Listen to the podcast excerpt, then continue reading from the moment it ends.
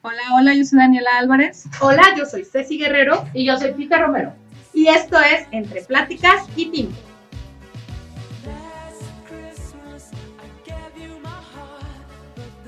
En esta ocasión vamos a hablar sobre la Navidad. Todo sobre la Navidad y los festejos y cómo lo, lo festejan en otros países y otros lugares. Pero vamos a empezar con ¿y qué es la Navidad, Ceci?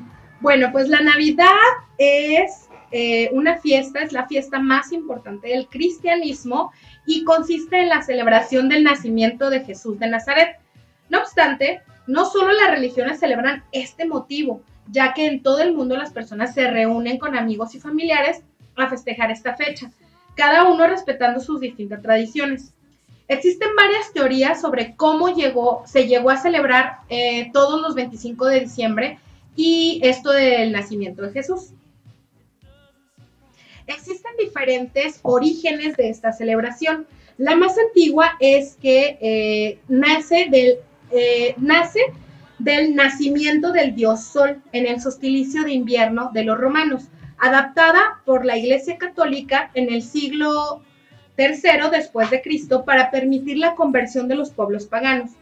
A medida que fue pasando el tiempo, las civilizaciones occidentales fueron adaptando la Navidad a los tiempos modernos quitándole en cierto modo la connotación religiosa y agregándole un fuerte componente comercial con la figura de Papá Noel y sus regalos para todos los niños. Pero ahora quisiéramos conocer cuál es el origen de Papá Noel. El personaje de Papá Noel fue inspirado en la historia de un obispo cristiano griego llamado Nicolás de Bari, que vivió en Turquía en el siglo IV, en el seno de una familia rica y acomodada, pero conocido por su generosidad con los más pobres. De Bari quedó sin sus padres a temprana edad y a sus 19 años decidió dar toda su riqueza a los más necesitados y marcharse a Mira con su tío para dedicarse al sacerdocio. Fue una persona tan querida por su don de gente que fue convertido en santo patrón de Grecia, Turquía y Rusia. Muchos años después, su figura fue adoptada por la cultura moderna para convertirla en el hacedor de milagros de la Navidad, que recorre todas las chimeneas del mundo repartiendo regalos para toda la familia. ¡Wow! ¡Órale! ¡Qué bonito, ¿no? Sí, la verdad creo que todas las tradiciones siempre tienen como algo interesante y algo bonito que nos puede, pues, hasta dejar enseñanzas o fiestas como lo es la Navidad, ¿no? Claro. Bueno, personalmente me gusta mucho la Navidad. Siento que es, es de mi segunda o, bueno, una de mis dos épocas favoritas del año. No sé ustedes qué opinen. Pues bueno, yo la verdad no. El, el concepto como Navidad. Salud. salud, salud. Estamos aquí con nuestro riquísimo tinto. Eh, hoy patrocinado por Dani.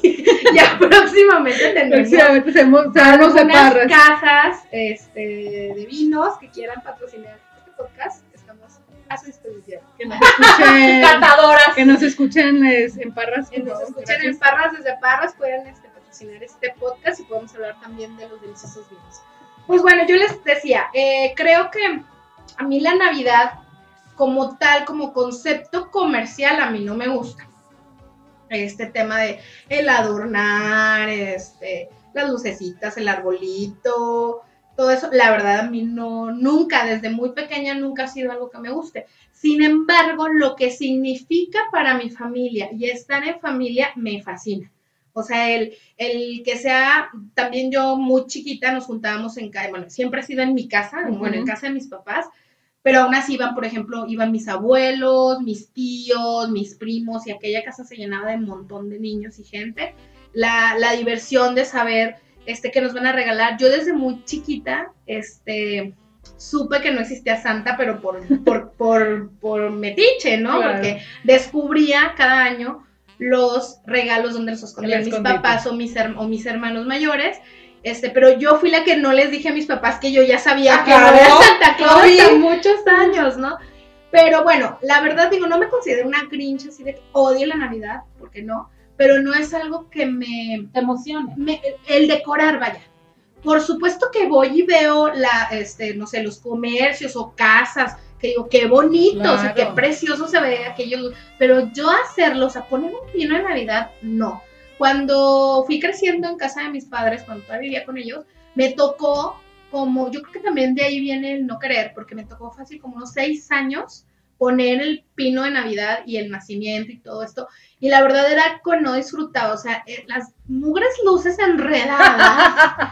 las de piquito. Ay, sí, y aparte Ah, piquitos, y luego a veces sí, las pisaba, y luego el heno, y luego yo soy súper alérgica a la tierra, y el heno tiene mucha tierra, entonces la verdad no disfrutaba nada poner el arbolito y el nacimiento. Sin embargo, como les digo, el tema de estar en familia con, mi fam- con mis, con mis este, sobrinos, cenando riquísimo, amo las cenas navideñas.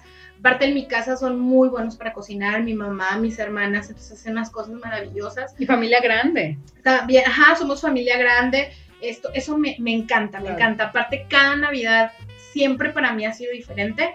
Desgraciadamente ya tengo dos años, tres años viviendo la Navidad sin mi madre y ha sido un poco diferente, Claro. ha sido un poco más complicado y creo que esta Navidad va a ser complicada para mucha gente, este, por este tema de la pandemia, que hay muchas sillas vacías, pero pues a pesar de esas circunstancias yo creo que es un buen momento para pasarla bien con quienes estamos y pues agradecer que estamos, ¿no?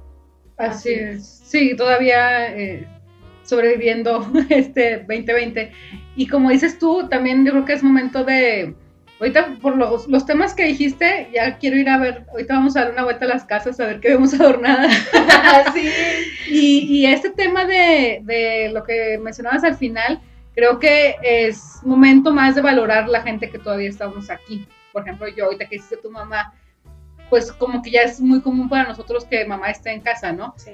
Entonces, pues claro, o sea, yo ahorita que tengo a mi mamá todavía, disfrutarla y exprimirla y, demás.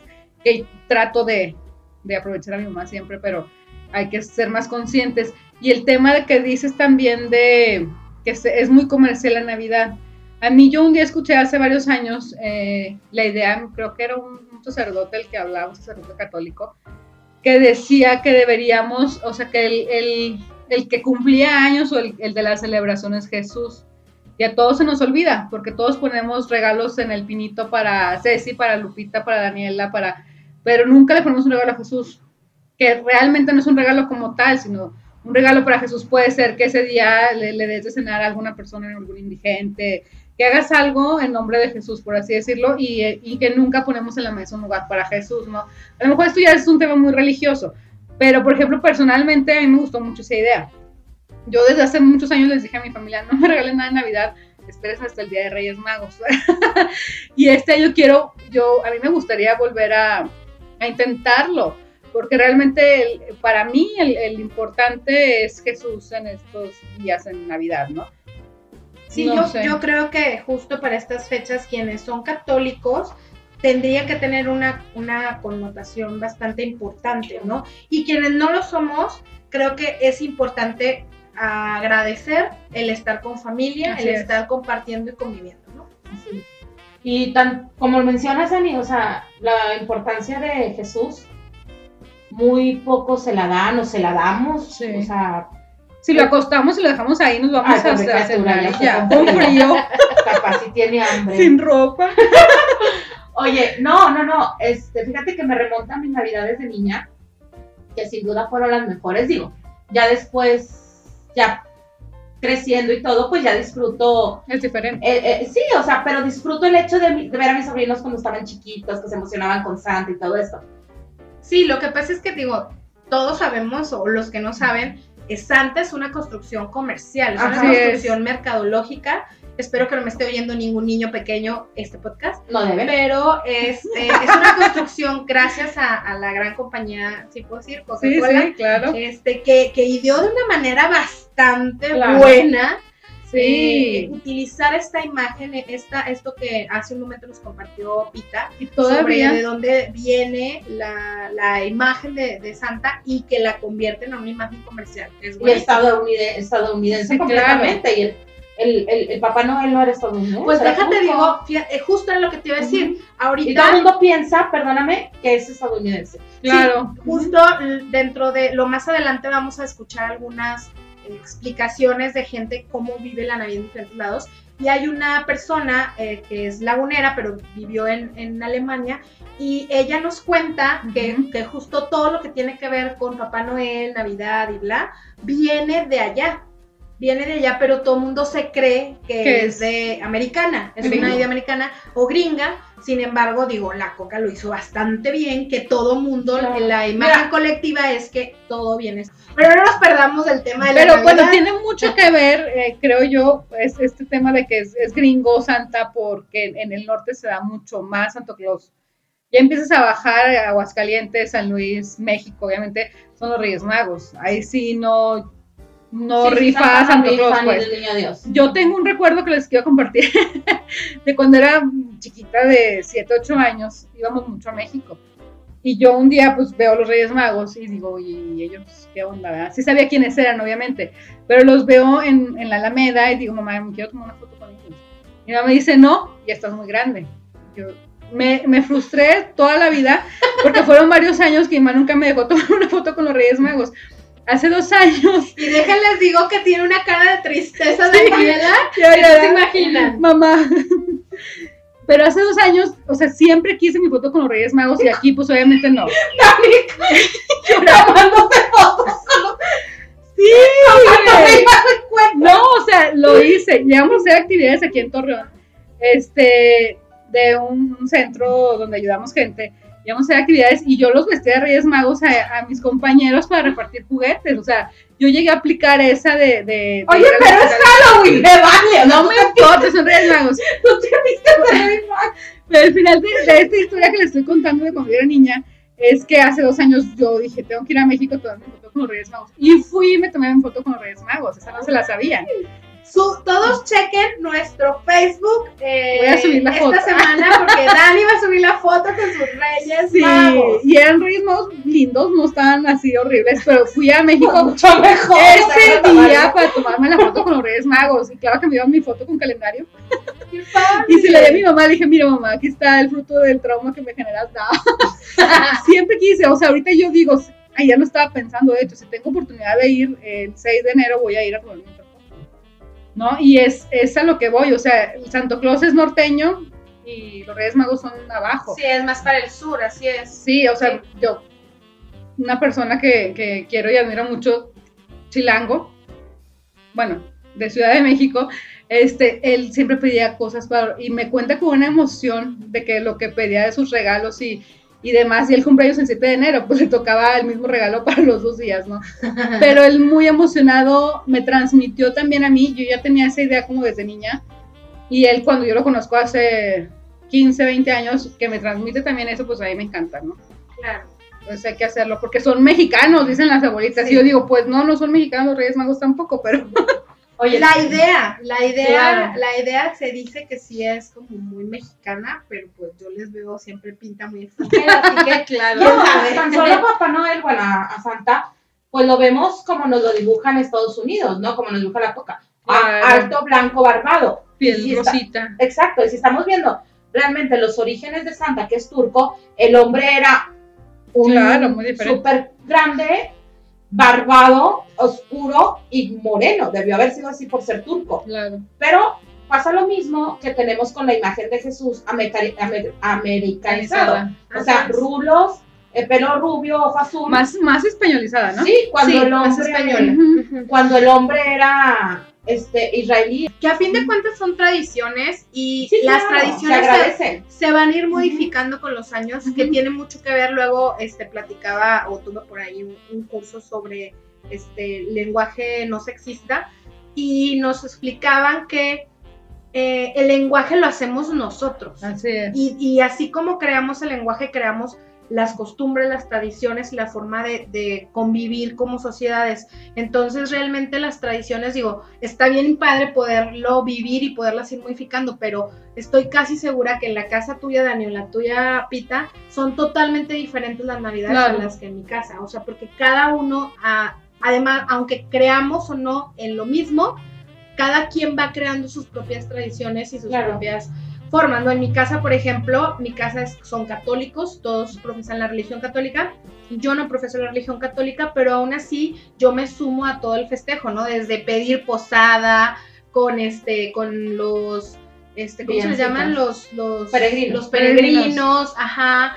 Este, llegar y cantar con las hojitas y las velitas y que entras, te reciben y luego rezan el rosario, este, yo ahí los acompaño, can- cantan, este, es padrísimo todo eso, luego Wow. las aromas, esto de la cosita esta que brilla, Aromas, este, ¿La luz de bengala?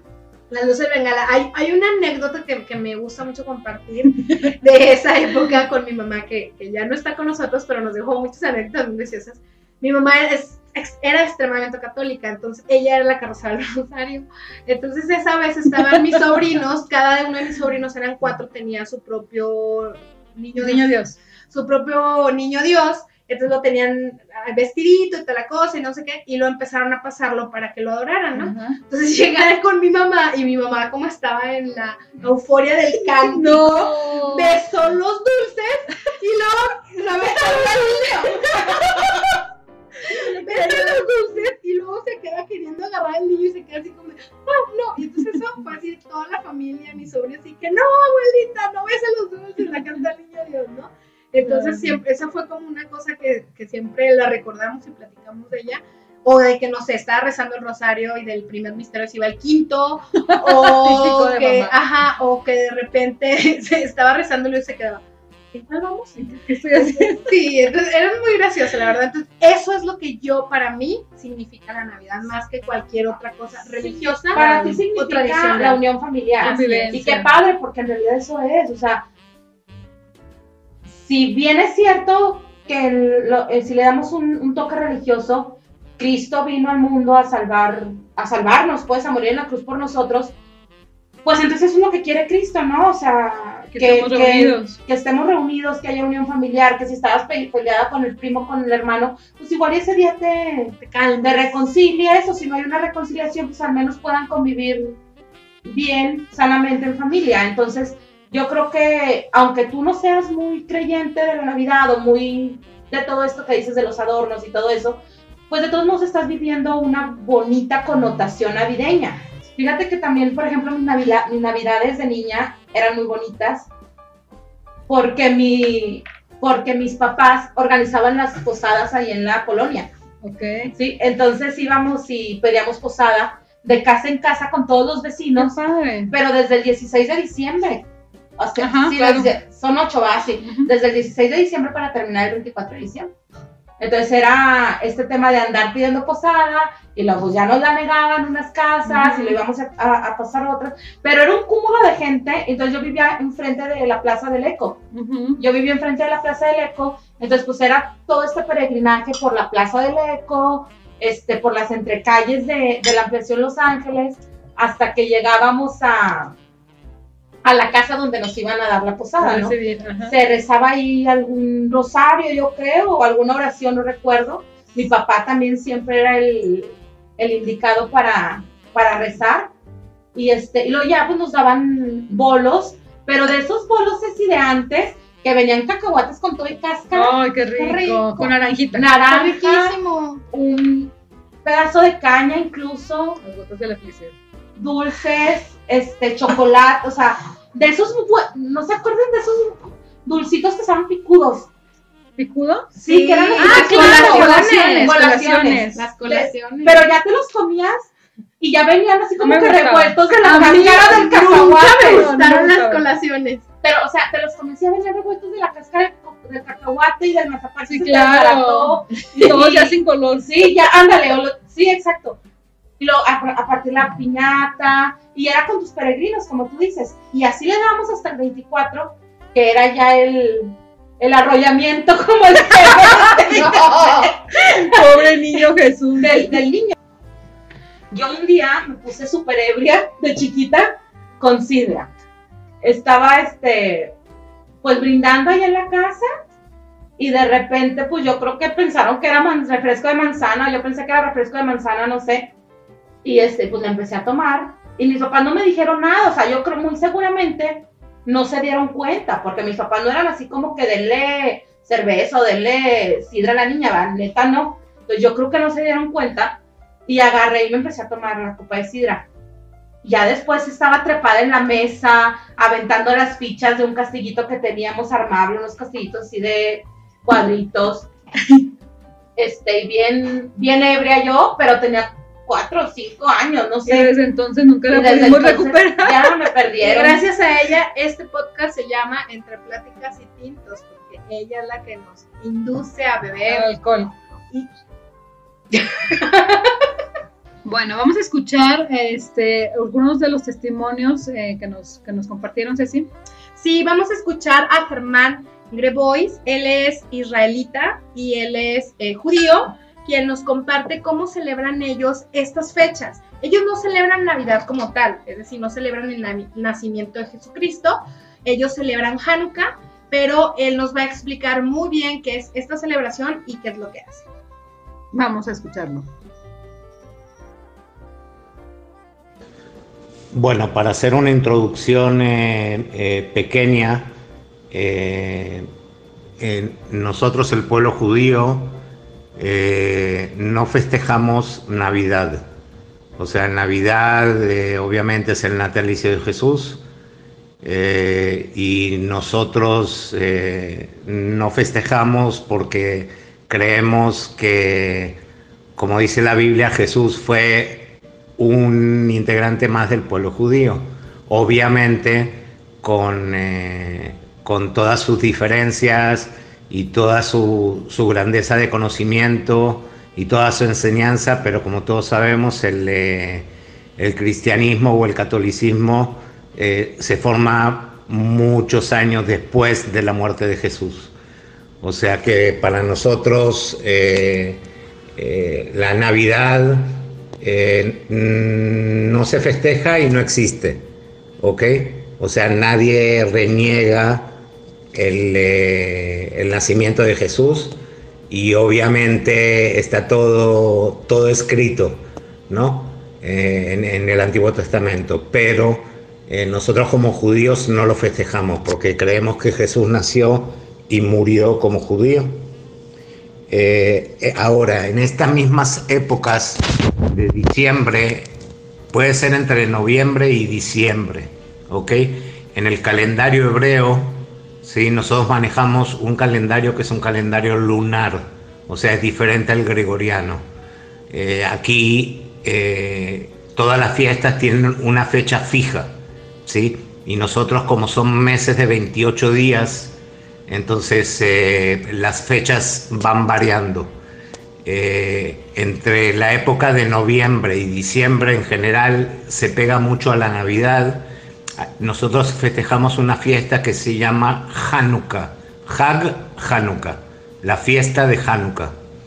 Eh, ese día, esa festividad cae en el calendario hebreo en el Kaf Hei de Kislev, o sea, en el día 25 del mes de Kislev. O sea, la fecha es fija, lo que va variando es en relación al calendario gregoriano. Ahora, lo que nosotros festejamos es una fiesta que dura ocho días. ¿Ok? El significado de esta fiesta eh, en español se la conoce como fiesta de las luminarias. eh, es una fiesta de milagros para nosotros. Eh, vamos a remontarnos aproximadamente a 330, 340 antes de Cristo, en, eh, en lo que hoy se conoce como Israel, ¿sí? o Tierra Santa. Eh, en esa época eh, pasó Alejandro Magno y estaba todo el imperio seleucico, que serían los griegos, ¿ok? También en esa época. Hubo muchos conflictos entre ellos y la idea de- del imperio helénico era eh, poder hacer a toda su gente, ¿sí? Con el pensamiento de ellos, en, eh, en forma de vida, en costumbres. Obviamente que los judíos no aceptaron por ser un, eh, un pueblo monoteísta, ¿ok? Y no poder cambiar su, su, su estilo de vida. Entonces, en una zona que está aproximadamente como a 70 kilómetros de Jerusalén, eh, que es una ciudad que existe hoy se llama Modín, eh, había un grupo de, guerreros judíos que se llamaban Macabeos, ¿ok? Eh, ellos fueron los que le dieron lucha a, los griegos, ¿ok? Poniéndose en contra de lo que era la helenización y obviamente después de, muchas guerras lograron sacar a los griegos de la Tierra Santa. Entonces, esa gente se fue a Jerusalén, ¿ok? Para poder purificar y santificar el gran templo de Jerusalén de esa época. Estamos hablando aproximadamente eh, como en el año ya 150 antes de Cristo, ¿ok? Eh, los judíos que llegaron al templo, obviamente, como como los anteriores eran politeístas y todo estaba, pues te podrás imaginar. Eh, o sea, no estaba puro el lugar que, es la casa de Dios, ¿no? Entonces, eh, para purificar, hasta el día de hoy seguimos usando el fuego. Y encontraron aceite para poder prender el candelabro, ¿sí? El candelabro que había en el templo sagrado de Jerusalén y poder hacer los rezos y las limpiezas para poder purificarlo. Eh, pero necesitaban ocho días, ¿sí? Y lo que hicieron es con ese poquito aceite que encontraron, prenderlo, o sea, prender la vela, ¿sí? Y salir a buscar en otras ciudades aceite. La gran sorpresa fue de que cuando volvieron, después de ocho días, todavía seguía prendido el candelabro. O sea que ese es el milagro que nosotros festejamos en Hanukkah eh, Hanukkah, eh, el nombre como nombre no aparece en el Antiguo Testamento, pero sí aparece en uno de los libros sagrados que es el Talmud. O sea que es un libro eh, también de los conocimientos, o sea, es parte de la vida del judaísmo.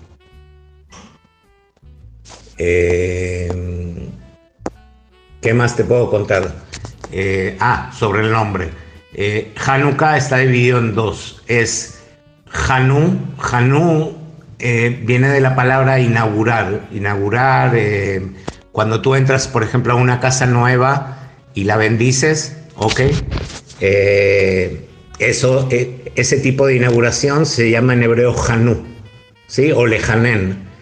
Y K es la sigla de Kaf Hei. Kaf Hei es 25, que es exactamente el día que cae Hanukkah. O sea, lo que nosotros hacemos es cada día vamos prendiendo una vela principal, ¿sí? Y después vamos prendiendo otra vela en el candelabro. Los candelabros normales en hebreo se llaman menorá. El candelabro normal tiene siete brazos y el candelabro de Hanukkah, de esta fiesta que nosotros festejamos ocho días, eh, tiene nueve brazos, ¿ok? Uno principal y cuatro de cada lado. Eh, este año comenzó el 10, el día jueves, o sea, ayer comenzó eh, la primera vela y así seguimos hasta el día 18.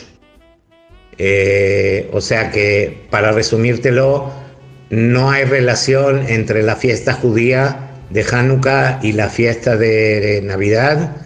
Nosotros no festejamos, obviamente respetamos las costumbres, eh, el pensamiento de cada persona, eh, todos tenemos libre albedrío y somos completamente democráticos, pero nosotros como pueblo judío no festejamos Navidad. Lo curioso es que, por ejemplo, en esta época en Israel, eh, no importa en qué parte del país tú vayas, vas a encontrar todo decorado como si fuera Navidad. ¿sí? Y en especial, obviamente, eh, la zona de Nazaret, la zona de Belén, eh, toda la parte del Santo Sepulcro, o sea, en todas las, las ciudades o en todas las partes que son importantes para el catolicismo eh, y que rememoran la, vida de Jesús, vas a encontrar casi todo de Navidad y en los lugares turísticos también. O sea, es, eh, es una cuestión de respeto, ¿sí? Y, en general la gente que hace mucho peregrinaje por Tierra Santa se asombra en esta época porque piensan que nosotros eh, somos muy cerrados en el pensamiento religioso y es al contrario, o sea, hay, hay expresión tanto para, para el musulmán como para el druso, como para el beduino, como para el evangelista, como para el católico, para el cristiano, todos son bienvenidos y cada uno puede hacer exactamente lo que, lo que sienta o lo que quiera. O sea, es un poco el aprendizaje de la historia, eh, sabiendo que nos prohibieron en muchos lados eh, seguir siendo quienes somos, ¿ok? Y poder expresarnos de la forma que nosotros queremos. Así que desde el momento que se cree el Estado de Israel, es completamente democrático y cada uno puede hacer realmente lo que quiera. Qué interesante, ¿no? Sí, así es. Yo creo que las costumbres judías también son algo, este, pues de admirar y de ver que, que puedan, sigan, pues eh, que continúan eh, a, pesar de los años. Y lo interesante es que una persona eh, que está aquí en México pueda seguirlo también viviendo. Claro, claro. Sí, tenemos muchas comunidades judías, sobre todo aquí en Torreón. Y son muy unidos entre ellos, ¿eh? Sí, claro. O sea, si un judío está en aprietos, ellos se echan la mano, incluso tienen, creo, creo como una comuna. Sí, son comunidades. donde, donde si un judío anda un, un judío, sí, anda mal, pues entre todos lo ayudan. Así es. Entonces, pues, qué padre. ¿Qué, cultura tan rica. Vamos a escuchar el, siguiente testimonio, Ceci. Sí, el siguiente testimonio es de María Fernández. Ella es una lagunera que vivió aproximadamente cinco años en Alemania y nos cuenta eh, cómo fue su experiencia en una Navidad eh, con sus amigos y conocidos alemanes. Vamos a escuchar. ¿Qué tal? Yo soy María. Viví cinco años en Alemania y aunque generalmente no pasaba las navidades ahí porque prefería estar con familia, con unos primos que vivían también en España, un año sí me tocó quedarme y una amiga mía de la universidad, Julia Schade, a quien quiero mucho, me invitó a pasar la noche del 24 con su familia. Ella es hija única, o sea que en su casa eran tres, sus papás y ella. Ella ya no vive con sus papás porque allá en Alemania se acostumbra que desde que uno se va a la universidad, por lo general se sale uno de la casa. Pero bueno, para Navidad sí la lo pasa con sus papás. Y habían invitado, o siempre se reunían en las Navidades, se siguen reuniendo con una amiga de Julia, con Eli y con la mamá de Eli. Así que pues éramos seis personas en la reunión. Y bueno, la casa de Julia, de Julia estaba adornada con un árbol de Navidad, con un pinito muy bonito. Y les voy a contar de algunas cosas que a mí me parecen muy extrañas en la forma en que celebran los alemanes la Navidad, porque pues generalmente uno asocia que a los alemanes con gente muy racional que hace las cosas pues sin ponerse en peligro y ahora les voy a contar una, eh, algo que hacen muchas familias en Alemania y que dices, pero ¿por qué hacen eso? Por ejemplo, bueno, tienen un pino real como árbol de Navidad, lo cual no es raro, pero lo raro es que lo adornan con velas de verdad, o sea, con velas que prenden, que les prenden fuego. Y la noche, la, la Nochebuena que pasé con Julia y con su familia, lo que hicieron fue que ya que llegamos todos y nos tomamos algo para entrar en calor, lo que hicieron fue prender las velitas del árbol que estaba junto a un piano y entonces se pusieron a cantar canciones navideñas, o sea, tipo villancicos como Noche de Paz, que originalmente está en alemán, y otras canciones por el estilo. Casi todo el mundo en Alemania sabe cantar bien, así que cantan muy bonito, muy afinado. Y después de cantar, pues hay que apagar las velitas del árbol, aunque uno siga en la casa, para evitar incendios, porque ya he sabido de casos, cada año hay casos de casas que se incendian por esto. Incluso em, conozco a un amigo al que le pasó esto, se le quemó la casa por las velitas del árbol de Navidad. Y bueno, en fin, luego después de cantar villancicos ahí al lado del árbol en el piano, pasamos a la sala al reparto de, regalos. Entonces, aunque yo era una invitada a la que hasta ese momento nunca habían visto ni los papás de Julia, ni Eli y su mamá, me contemplaron en su lista de regalos. O sea, me tocó a mí también un regalo y me dio muchísima pena no haber llevado nada. O sea, sí me sentí mal, pero bueno.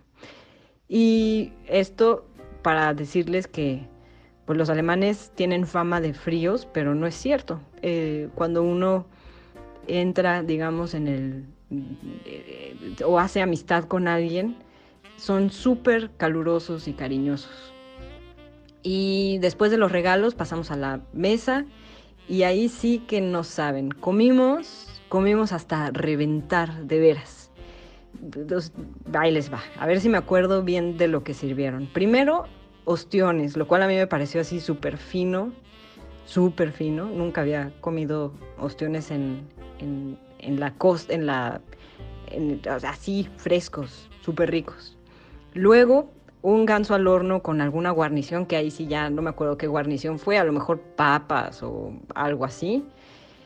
Eh, luego seguro también había ensalada y algo dieron de postre, pero ya del postre no me acuerdo. Me acuerdo que me lo comí, porque después me quedé tirada en un sillón casi sin poder respirar. O sea, fue un atracón de aquellos.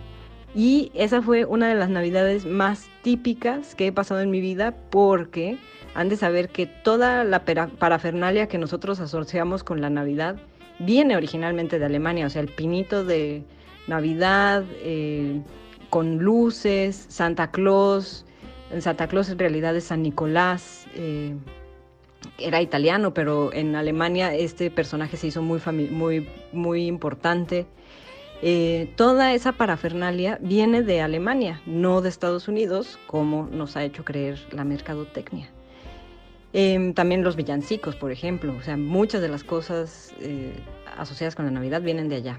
Y luego, bueno, esto fue la Navidad. Una semana después era Año Nuevo y ahí Julia otra vez me invitó a una reunión que hizo en su departamento con los amigos de la universidad, que eran también mis amigos. Y otra vez, bueno, nos pusimos a hacer galletitas de horneadas. Es muy común que la gente hornee sus galletas en estas temporadas. Y después bebimos y comimos así hasta reventar también. Y luego salimos a un puente en la ciudad, en Frankfurt, a ver el inicio del año nuevo y hay que decir, en Alemania está permitido beber en la vía pública, entonces ahí estábamos con nuestras cheves, eh, perdón, con nuestras chelas, y eh, de repente ya dan las 12 de la noche y estalló el cielo. O sea, es como estar en medio de la guerra. Los alemanes truenan más cohetes, me atrevería a decir, que nosotros aquí en México. E, era espantoso, yo me moría de miedo y sí, o sea, de ese día no tengo tan buenos recuerdos. Así que, como verán, en varias cosas los alemanes de repente no son tan racionales ni tan fríos como se nos ha hecho creer. Y bueno, pues esos son mis recuerdos de una Navidad que pasé en una familia, con una familia alemana qué rico, ¿no? Ya me dio hambre después de escuchar a María. Sí, mensa, todas esas comidas tradicionales y como siempre creo que la comida es un punto de reunión también en las familias, ah, ¿no? Aquí en México los tamales, que bueno, creo que en México usamos mucho esto del pavo, ¿no? Pero también los tamales. Sí, sí, sí. Oye, es que una Navidad sin tamales no es Navidad. Vamos, les voy a leer ahora una Navidad en Cataluña de Raquel Mijares, ella es una lagunera también, actriz que se encuentra ahorita en la ciudad de Cataluña viviendo ya desde hace dos años. Dice Navidad en Cataluña. La Navidad en Cataluña se celebra el día 24 de, diciembre. Por la, por la noche se acostumbra a descubrir el cagatió. El cagatió o tío de Navidad es un tronco de madera al que se adorna con dos patas delanteras y una cara sonriente las familias suelen ir al bosque y recolectar el tronco para posteriormente decorarlo con un gorro tradicional catalán y cubrirlo con una manta encima para que no coja frío. La tradición cuenta que la noche en la que nació el niño Jesús, varios pastores se encontraron sin ningún presente para ofrecerle, por lo que como ofrenda ofrecieron los alimentos que llevaban consigo, quedándose prácticamente sin nada que comer. De regreso, los pastores hicieron un fuego y de uno de los troncos surgieron todo tipo de alimentos. La, tradición dicta que son los niños los que han de alimentar al cagatío en los días previos a la Navidad con frutos secos, agua y frutas. Es una manera de cuidarlo y engordarlo para que el día 24 finalmente cague los regalos y entren y entre más cuidadosos sean con el cagatío, más generoso será este con los regalos. Por lo general, los niños golpean con un palo el tronco mientras cantan una tradicional canción catalana. Aquí nos, nos, nos puso la versión catalana, se las voy a leer en español mejor, no me sale muy bien el catalán. Cagateó, caga turrón y si no cagas te daré un golpe de bastón. Los regalos que el cagateó suele dar a los niños son dulces y turrones típicos de Cataluña. Aunque algunas familias han adoptado por ir variando esos regalos con algunos otros presentes. El objetivo de este tronco es traer regalos y juguetes a los niños, representando así un anticipo a la llegada de los Reyes Magos. El cagateó suele ser en la sala el cagateó suele estar en la sala de estar o comedor de los hogares catalanes, o bien es un tronco que se deja en el fuego en los días previos a la Navidad. El día 25 de diciembre las familias catalanas acostumbran comer escudela, un caldo de carne y verdura típico de Cataluña. En estas fechas se suele comer con carne o cocido a manera de albóndiga y se considera el platillo tradicional catalán por excelencia. Se agregan galets, una pasta en forma de caracola y casi siempre es elaborado por las abuelas o madres a manera, a manera de ritual, ya que una buena escudela requiere de horas en la cocina. Existen muchas variedades, pero en lo general la escudela es un surtido de todos los alimentos que producen los animales creados en una masía catalana. La escudela lleva vegetales tales como calabaza, tomate, patata, cebolla, así como ternera, tocino, gallina y cordero. ¡Qué rico, también! No, no, no. Qué interesante, o sea, a mí me recordó a la piñata cuando lo leímos, pero ahorita que lo estoy viendo a leer, los niños le ponen los dulces y todo esto al tronco adentro todos los días durante determinado tiempo. Ah, la van a alimentar. Así Sí, claro. es. Pero pues realmente ellos son los que se dan sus propios regalos. Como ¿no? nosotros al cochinito para los tamales. Sí, Así es una piñata, este, hecha por ellos, así cuenta. es, Sí, y al final padre. cuando eh, este, eh, piñata meten, Cataluña. meten este tronco a la casa, justo, ¿no? Todas esas cosas que metieron son las que van a encontrar, además de, de la tradición de darse, pues, dulces, regalos y todo eso. Oye, pero cualquier cultura es darse regalos, ¿verdad? Sí, me, me gusta esta Darse Y entre ellos, entre, entre uno mismo. que o sea. realmente tú solo estás alimentando el tronco, ¿no?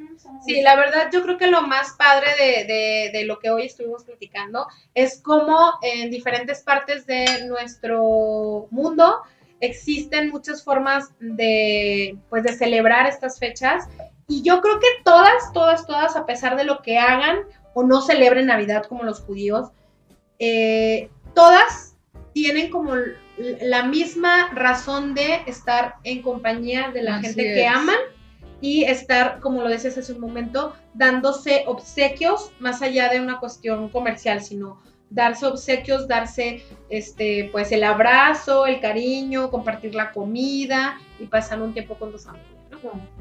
Sí, pues es el verdadero motivo de la Navidad. Vamos a leer unos textos. Me los pasó Diana Muela. Saludos a la Este, muela saludos grandota. A la, A la muela. muelota, Ah, sí, la otra es mini muelita. muelita. Mini muela. Este, me los pasó el otro día, me dijo que, que nos los daba para el, para el programa. Y pues vamos a darle lectura. Realmente Diana escribe muy, muy bonito. Ella es dramaturga. Ajá, actriz. Nunca le he visto la letra, pero lo que escribe me- la redacción sí me gusta. Ay, Oigan, les recuerdo puntualmente que hoy bebimos un vino que creo que está bastante fuerte porque desde que iniciamos el podcast estamos en Ajá, Es que fue con mucho ¿Y saben qué pasa? Me acabo de dar cuenta de una cosa. Nuestra compañera Pita es una de las más alegres Ah, y abajo. Le está, le dio para abajo porque estamos en silencio. Cada vez que grabemos voy a traer dos botellas. Sí, a mí me da para abajo. La, estás súper tranquila, pero aparte estás así como en el estado zen, relajadísimo. Vamos a escuchar este texto de nuestra querida Diana Muela, eh, Una silla vacía, con la voz e interpretación de Ceci Guerrero. Despedir un año más con la subsecuente llegada de una nueva aventura por vivir lleva irremediablemente a un sinfín de reflexiones, de pensamientos obligados sobre nuestro proceder en el transcurso del año por perecer.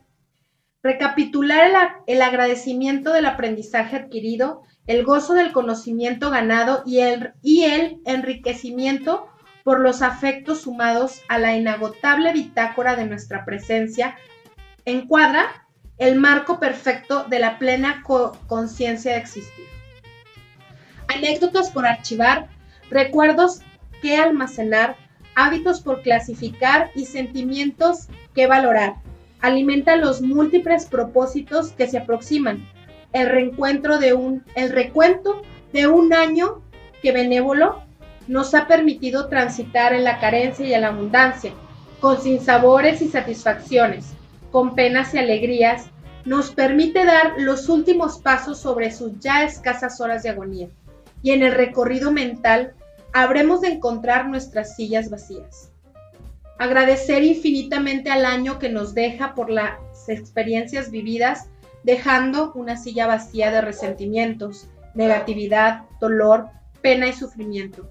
Brindar por el año que se aproxima con la alegría de recuperar el espacio necesario para ocuparlo con parabienes, crecimiento y luz de entendimiento.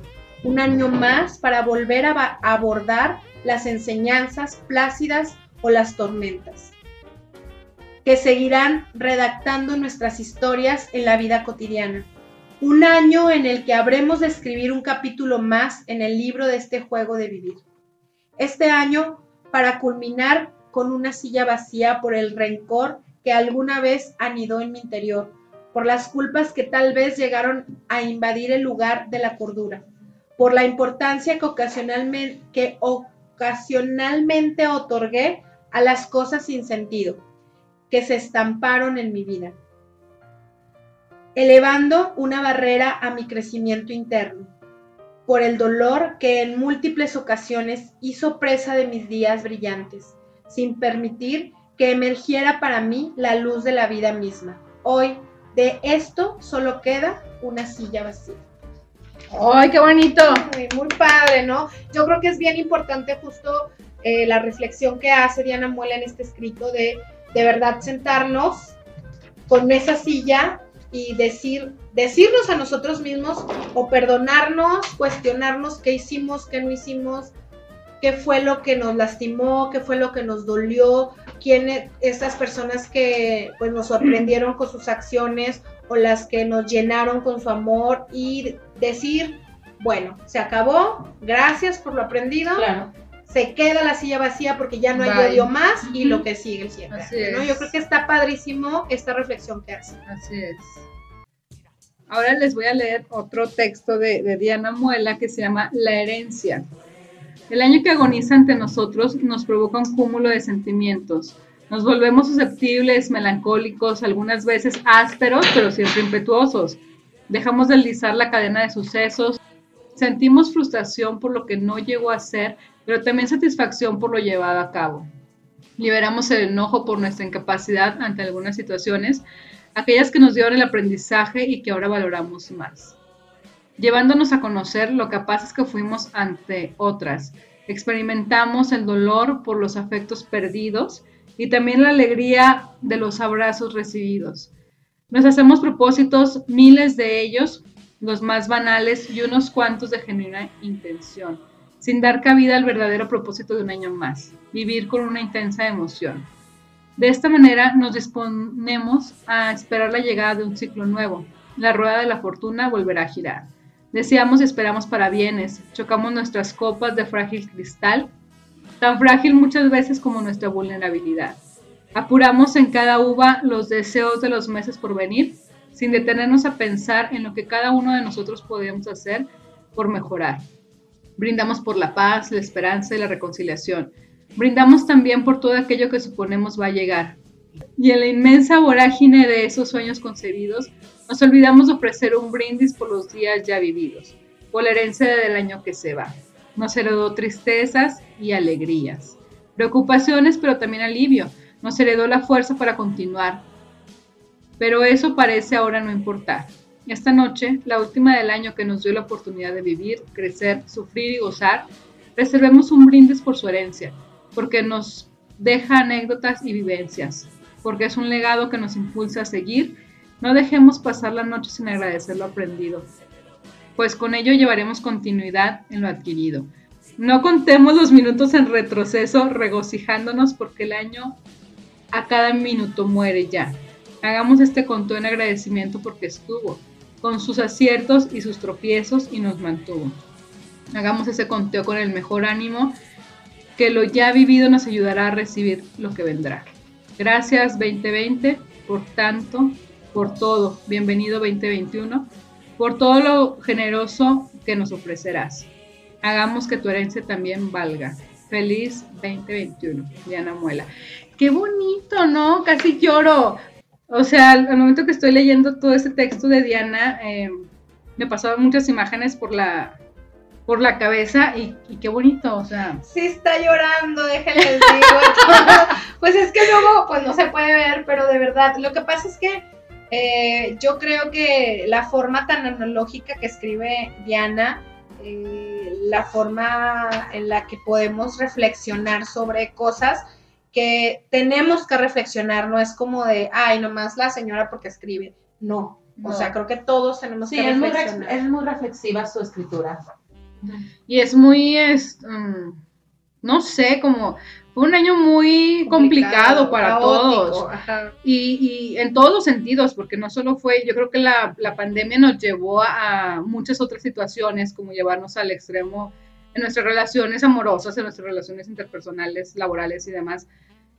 Fue un año muy, muy movido, o sea, realmente me comentaba el otro día un practicante que tenemos que dice, yo he tenido tres vidas en este año y yo contando también he tenido tres vidas en este año. O sea, empecé el año de una forma, en intermedio seguí de otra y ahorita tengo como otra vida en, el mismo año. Entonces, es muy significativo realmente ahora sí el, este ciclo que estamos por concluir. Cerrarlo, de verdad, cerrarlo y cerrarlo tranquilos. O sea, porque sí creo que, digo, mm, hay muchos cambios en muchas familias no tan positivos. O sea, en, en mi familia no tan directa, o sea, mi cuñada perdió a sus dos papás, a toda la familia le dio COVID, entonces la verdad yo pienso mucho en ella cada vez que me quiero poner triste o me quiero, porque digo, o sea, híjole. Era por todo lo que pasó. Todo lo que están pasando y siguen pasando, yo de verdad mis respetos por, por cómo lo están viviendo y yo creo que ella es un ejemplo de muchos mexicanos, incluso mucha gente en el mundo,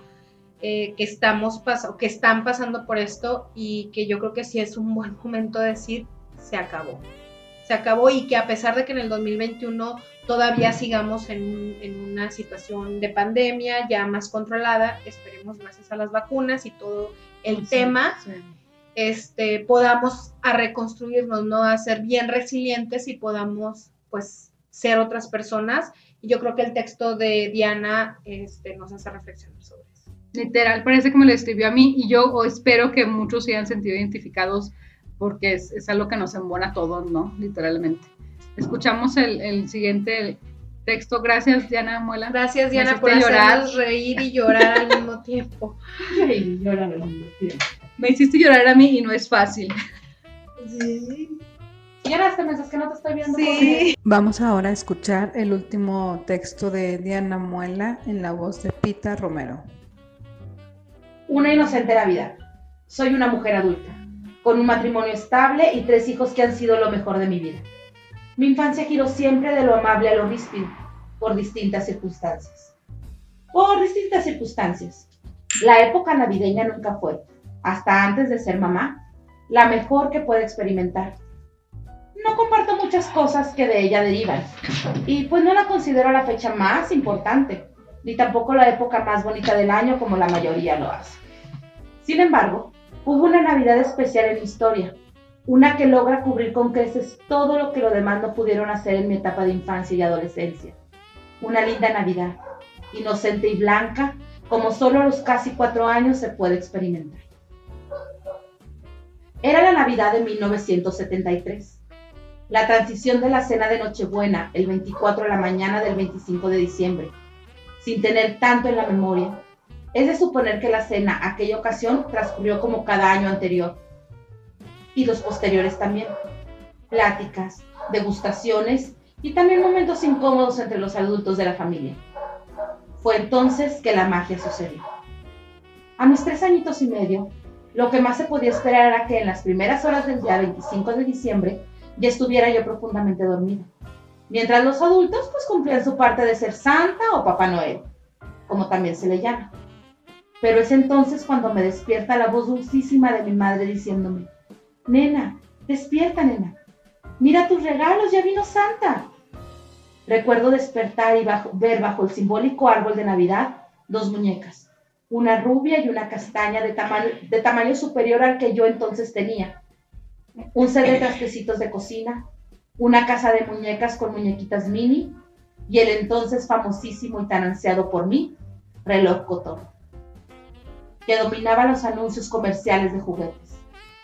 Todavía medio dormida, escucho que mi padre dice, mi reina, llegó Santa y te dejó todo esto. Y escucha, todavía anda por aquí. Lo escucho en la azotea. Acto seguido, mi padre corre de la sala hacia el traspatio gritándole, Santa, Santa, ¿estás todavía ahí? Jo, jo, jo, jo. Imita mi padre la icónica e inconfundible carcajada del personaje navideño. Regresa mi papá corriendo hacia mí y me dice, ¿ves mi niña? Ahí sigue Santa. Para volver a correr en dirección de donde estaba Santa y volver a imitar aquella carcajada que era el sueño de todo niño. Continuando con la misma actividad que fue repetida por unas cuatro o cinco ocasiones. Hoy me conmueve la felicidad que le da mi madre narrarme la ilusión que ambos vivieron en mis ojos. Tenías la carita de ilusión más hermosa que he visto en mi vida. Y eso, mija, paga cualquier otra situación. Es algo que jamás, jamás voy a olvidar. El tiempo pasó y la niña que tuvo a Santa en la azotea de su casa creció, indudablemente con más errores que aciertos y con muchas diferencias hacia su padre. Pero también cada año, la mujer de hoy le da permiso a la niña de ayer de revivir ese momento, de agradecerlo con el corazón y amarlo con el alma. Y también de encontrar el motivo más poderoso para estar agradecida con la vida por los padres donde nació. Ay, qué bonito texto, la verdad, ¿eh? Yo creo que, eh, bueno, agradecemos mucho a Diana por compartirnos su sentir y, su forma de expresar sobre estos temas, que este último creo que a muchas personas también pueden pues sentirse identificados, ¿no? con, sí, con sus navidades pasadas, de, lo que, de lo que hablábamos hace rato de las navidades de niños, que indudablemente son las mejores. Y más este más a ella que, que ella sí no, no, no le gusta la Navidad, no le gusta el niñi, niñi, los abracitos y todo esto. Entonces, que recuerde una, un acontecimiento, acontecimiento tan bonito como este al lado de su papá, que en paz descanse. Este, pues, qué bonito, ¿no? Yo creo que lo estaba escribiendo y estaba ahí echando la lágrima. Sí, por supuesto. Sí, yo creo que lo importante es recordar, eh, lo que quisimos hacer en este episodio es como llamar eh, a los bonitos recuerdos, ¿no? Como Diana, que no es muy fan de la Navidad, incluso ella, incluso ella llegó a recordar un buen momento, ¿no?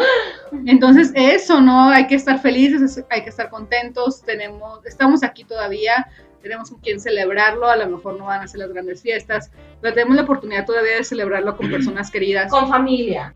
Vamos a agradecer rápidamente a nuestros patrocinadores. Vamos a mencionar solo quiénes son y teléfonos y les dejamos las promociones en Facebook. Eh, agradecemos a Hawk Academia de Alto Rendimiento. El teléfono es 871-600-3312. Y también agradecemos a Teres Cimental y les dejamos su número de teléfono 8711-857607 y la pueden encontrar en el Facebook como TS Salón de Belleza o en Instagram como TS Salón de Belleza. Genial. Y vamos a poner una promoción en nuestro Facebook entre pláticas y tintos para que nos sigan a nosotros y ahí ponemos la promoción. Y también se suma a nuestros patrocinadores, eh, Luna María, eh, esta empresa se encarga, este emprendimiento, pues más bien, Lagunero se encarga de la venta de eh, suculentas y todo lo que son cactus y así. Entonces, si les interesa regalar vida, se pueden, la pueden buscar en el Facebook como Luna María y ahí encontrarán muchísimas ofertas. Si mandan un inbox y mencionan que lo escucharon entre pláticas y tintos, les van a hacer un descuento en la compra de sus cactus. Gracias a este nuevo patrocinador y... Y finalmente agradecemos a Ópticas Cristal. El teléfono es 871-712-2288 y el WhatsApp 871-549-3797. ¡Y felices fiestas! Antes de cerrar, ¿qué les parece si compartimos un pedacito de la rola navideña? ¡Ay, sí es cierto! A mí me encanta la de María Carey. cántala un No, güey, en inglés, no, ah. Oye, pero yo canto bien Bueno, la pones, la Te las pongo ahí de fondo, este... Esa me encanta. Algún día. Yo sí les voy a cantar. A ver, por favor. A mí me encanta. Yo ya les dije, espérate. Todavía no empiezo. Yo ya les dije que yo así cero chicos, pero hay uno en específico que me fascina, me encanta y me pone muy de buenas. Y que incluso lo pongo fuera de las fechas navideñas. Sí, me gusta mucho, me emociona y me hace bailar. Pero es totalmente un villancico y se llama Y mi burrito sabanero al camino de Belén. Al camino de Belén, mi parte favorita. Tuki, tuki. Apúrate, mi burrito. Y realmente se pone feliz, ¿eh? No, de verdad me encanta. O sea, me pone muy bueno. De verdad, pásenla padrísimo con tus familias. Y nosotros ya estamos por despedirnos. Esto fue Entre Pláticas y Tintos. Muchas gracias, muchas felicidades, bonita Navidad, bonita Nochebuena, feliz año. Sean felices y disfruten a quien tengan cerca o disfrútense ustedes mismos. Les adelantamos que nuestro siguiente episodio es de de terror. De terror, así tenemos ahí varias historias. Porfa, este, el, el correo electrónico, ¿cuál es Entre pláticas y tintos, arroba gmail.com. Si tienen alguna historia este, terrorífica que enviarnos, mándenosla y sí, ahí tenemos nosotros bastantito. Siéntense porque sí va a estar medio... Sí, va a estar muy padre. Vamos a estar haciendo la competencia a la mano peluda. Y adiós. Muy bien, entonces nos despedimos y les deseamos felices fiestas. Disfrútense, sean, disfrútense, abrácense, abrácense, pétense. Tuki, tuki. Tuki, tuki, tuki. Ya, listo, feliz Navidad. Ya, feliz Navidad y brindemos por un buen año. Feliz Navidad. Bye. A todos, salud. Perrón. Tuki, tuki, tuki, tuki. Tuki, tuki, tuki, tuki. Tuki, tuki, tuki.